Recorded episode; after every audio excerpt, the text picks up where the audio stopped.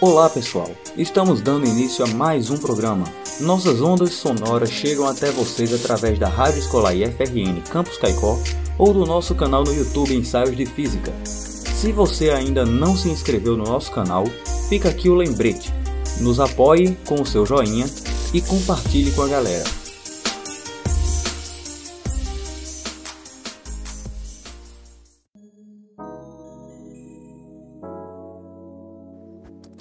Olá pessoal! Você provavelmente já deve ter escutado os benefícios da utilização da energia emitida pelo Sol, que as usinas solares utilizam para produzir energia elétrica de forma limpa e sustentável. Porém, você já parou para pensar como funcionam estas usinas solares? Hoje, no ensaio de física, discutiremos sobre a sua funcionalidade. Já sabemos que as usinas solares transformam a energia da radiação emitida pelo Sol em energia elétrica. Porém, você sabia que existem dois tipos de usinas solares? Existem as usinas fotovoltaicas e as usinas termosolares.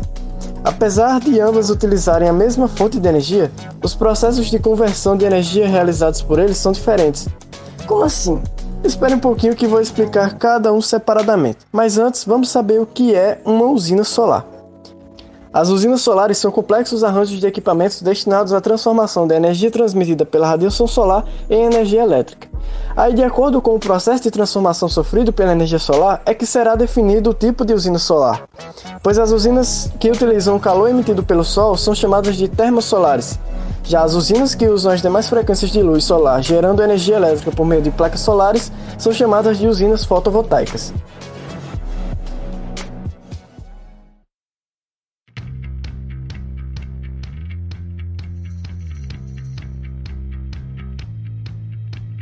As usinas termosolares concentram a luz solar em um grande reservatório de água, geralmente misturada com sal por meio de um arranjo de diversos espelhos côncavos, que apontam para uma torre. Esses espelhos são organizados de forma que seus focos fiquem alinhados, fazendo com que toda a luz incidente sobre eles seja refletida sobre um único ponto. Quase o mesmo processo da antena parabólica. O formato curvo dos espelhos facilita para que os raios emitidos pelo Sol sejam refletidos sobre um único ponto. Em decorrência da concentração dos raios de luz, o reservatório, com uma grande quantidade de vapor de água confinado, atinge pressões e temperaturas muito altas. Quando as válvulas que confinam o conteúdo do reservatório são desligadas, esse vapor é liberado com velocidade suficiente para mover grandes turbinas, similares às usadas nas usinas hidrelétricas.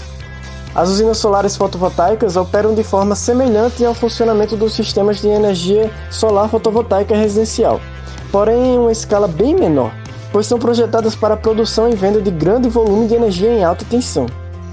As usinas fotovoltaicas contam com um grande número de placas solares, compostas por células fotovoltaicas. Essas células são formadas por materiais semicondutores, como o silício, capazes de transformar a energia solar em corrente elétrica. Isso mesmo, estas placas de energia solar colocadas em residências são placas fotovoltaicas, como as placas solares das residências geram energia que chega até os eletrodomésticos, é preciso desligar um medidor que vem a energia da hidrelétrica. Sabe-se que as placas solares colocadas no teto captam a luz do sol e geram energia. Essa energia passa pelo inversor e é convertida para as características da nossa rede elétrica. Depois de passar pelo inversor, ela pode ser utilizada para alimentar qualquer aparelho da casa. E se a energia não for consumida, o excedente pode ser armazenado em geradores elétricos é utilizado o mesmo medidor de energia, mas é colocado novos equipamentos, como o inversor, pois pode ser que exista a necessidade de utilizar a energia vinda da hidrelétrica.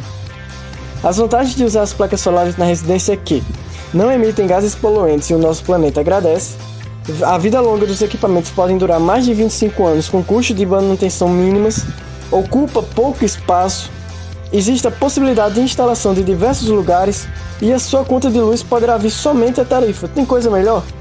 Agora também tem desvantagens. E as desvantagens é que as chuvas e dias nublados podem afetar a eficiência das usinas, ou seja, vai diminuir a intensidade de captação. Nesses dias, se não existir amenizamento de energia suficiente, será preciso utilizar a rede normal da energia elétrica. O alto custo da aquisição também é uma desvantagem e ainda é bem caro a aplicação das placas solares. Perceberam que existem mais vantagens do que desvantagens? É claro que não trouxe todas, porém observamos as diferenças entre elas. Um forte abraço e espero que tenham gostado.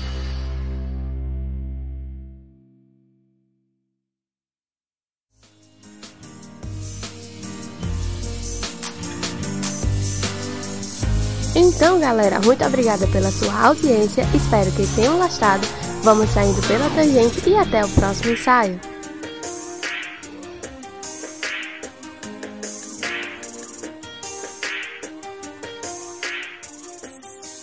Bye bye.